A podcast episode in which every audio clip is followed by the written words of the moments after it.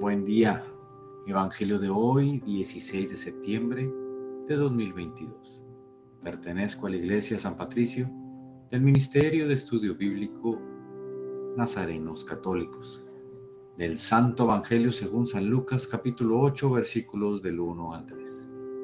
En aquel tiempo Jesús comenzó a recorrer ciudades y poblados predicando la buena nueva del reino de Dios. Lo acompañaban los doce y algunas mujeres que habían sido libradas de espíritus malignos y curadas de varias enfermedades.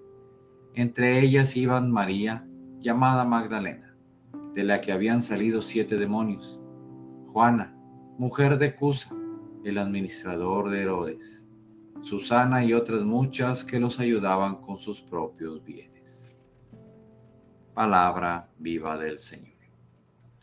Este Evangelio nos hace recapacitar en la importancia de la mujer en nuestras vidas, en la ayuda que Jesús tuvo de parte de ellas, primeramente de su madre, y de varias mujeres que después de, haberlo, de haberlas ayudado, ellas fueron fieles a Él y le dieron todo lo que en ellas tenía. Queridos hermanos, el hombre nació para estar en pareja la mayor parte de su vida. Y la vida es mucho más bonita, tranquila y divertida cuando haces de tu pareja a la mujer con la que has decidido pasar el resto de tu vida. Gracias a todas las mujeres por compartir su tiempo con nosotros. Amémoslas, respetémoslas, para que ellas se sientan protegidas, amadas y valoradas en este mundo que muchas veces no las comprende y menos y las menospreciamos.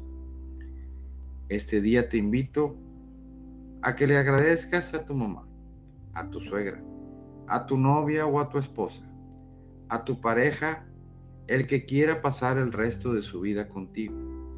Y nosotros aprendamos a ver que ella será nuestra pareja y debemos amarlas, respetarlas y protegerlas por el resto de sus días.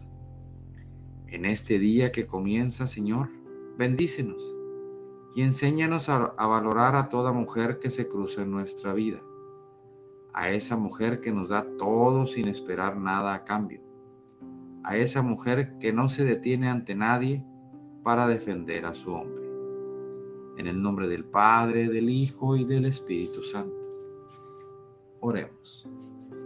Nada te turbe, nada te espante, todo se pasa. Dios no se muda, la paciencia todo lo alcanza.